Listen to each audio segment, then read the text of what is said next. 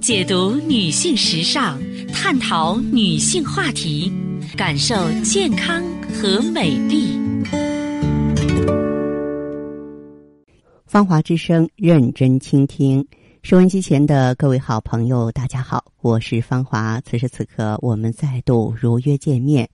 首先呢，分享一下我们的联络方式：大写字母 A 四零零零七八幺幺幺七，大写字母 A 四零零零七八幺幺幺七。啊，朋友们也一定了解，四零零电话呢，也是面向全国的听友。首先呢，和大家一起分享健康知识。我们接下来的话题呢，依旧是关注心脏健康。冬季也是心血管疾病患者接受考验的时节。现在啊，心血管疾病患者明显增多了。我们的患者一定要想着让你的心脏安全过冬。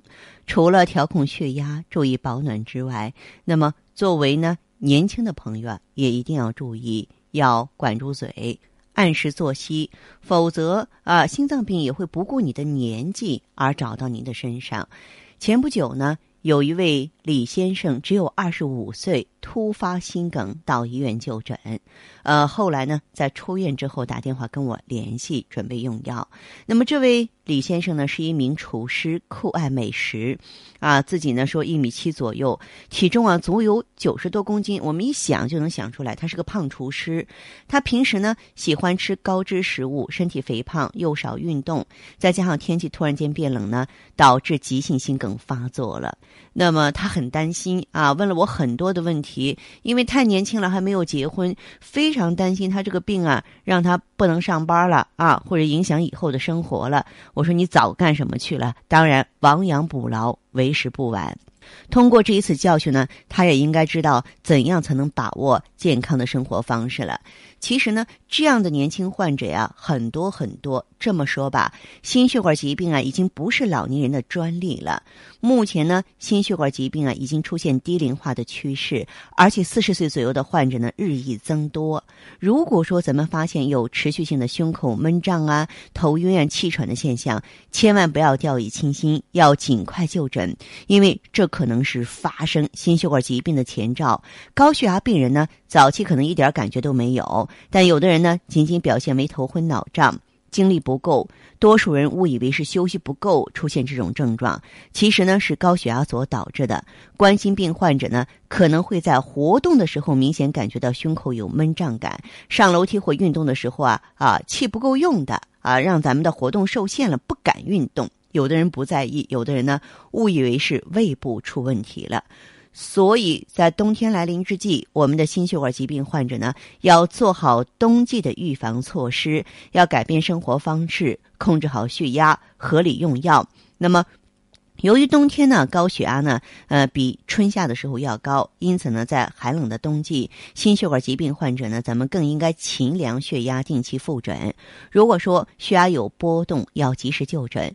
此外，有高血压、冠心病的患者存在一些脑中风、心梗的危险，可以在医生指导下正确用药来预防复发。再就是，注意保暖。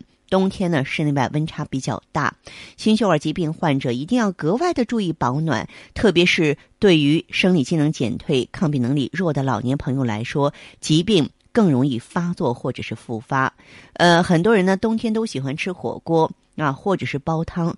火锅属于高脂高盐饮食，老火汤也是属于高脂饮食，所以呢，我们要谨记。心血管疾病患者要避免高脂、高盐、高胆固醇和太多进补，要选择清淡少盐的食物，多吃水果，避免过饱。当然呢，还有一点呢，也是我经常提醒大家的地方，就是不宜晨练。心血管疾病患者呢，咱们冬天要在温度比较高的时间段进行，比如说中午、下午，尽量避免晨练。患者要合理安排运动时间，控制好运动量。避免强烈的体育运动，比如说登山呀、快跑啊，这些都不适合心血管疾病患者。那么最近呢，我也是接到病人求助的电话比较多。可是呢，在这些电话当中呢，我也发现了不少问题。比如说吧，就经常听到病人讲：“哎呀，我心脏不舒服，我这儿不舒服，那儿不舒服。”就心脏病的症状啊。已然是很典型了，可是到医院去呢，心电图却没有问题。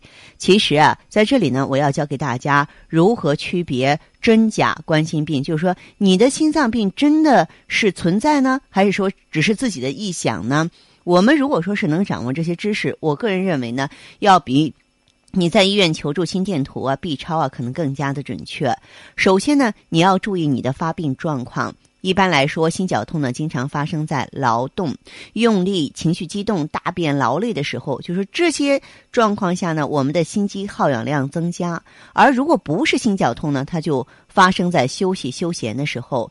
再就是注意疼痛的持续时间，心绞痛持续时间一般不会超过十五分钟，而非心绞痛的胸部不适呢，常常是连续持续几个小时或是一整天。还有胸痛的性质，心绞痛呢是心前区压榨样闷痛，或是感到难以描述的不适感，同时向左肩、左上臂放射。而如果不是心绞痛的话呢，就会表现为疼痛、闪电样疼痛、刺痛。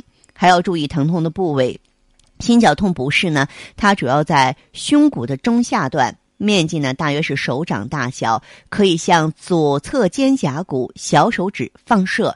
有的病人可以表现为牙痛啊，咽部紧缩，就喉咙不舒服。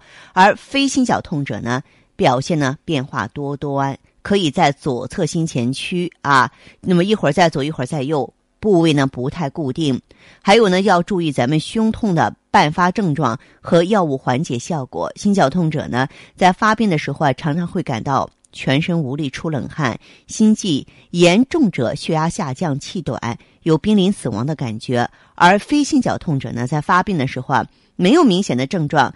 心绞痛者呢，你如果说是口腔含化硝酸甘油，五分钟之内心绞痛的症状就会趋于缓解。而非心绞痛者呢，含硝酸甘油啊，常常也没有效果。再就是呢，要注意相关伴发疾病的历史。心绞痛是冠心病最常见的症状，它必定具有冠心病的各种危险因素，比如说高血压病啊、高血脂啊、糖尿病啊啊，年老了、脑力劳动者呀、有抽烟史啊，部分患者呢有冠心病的家族史，而非心绞痛者。没有这些疾病和历史，如果有也是比较轻，或者说占少数。嗯，当然呢，帮助心绞痛啊，这个诊断的方法呢是做必要的检查心电图，但是心电图只有在心绞痛发作期才能体现出心肌缺血来。如果说你在做心电图的时候您没感觉了，往往就检查不出来。二十四小时心电图相对要好一些。可以在二十四小时之内记录心电活动，还有呢，运动平板实验是在给心脏增加负荷后啊记录的动态心电图，对于提高冠心病的诊断率有比较大的帮助。当然呢，还有螺旋 CT 和冠脉造影，对冠心病呢也有确诊价值。但是呢，大家注意，就是我们在判断冠心病的时候啊，您必须把症状和检查结合在一起，这样呢才更有意义。好的，听众朋友，节目进行到这儿的时候，所剩时间不多了。感谢关注，下次再见。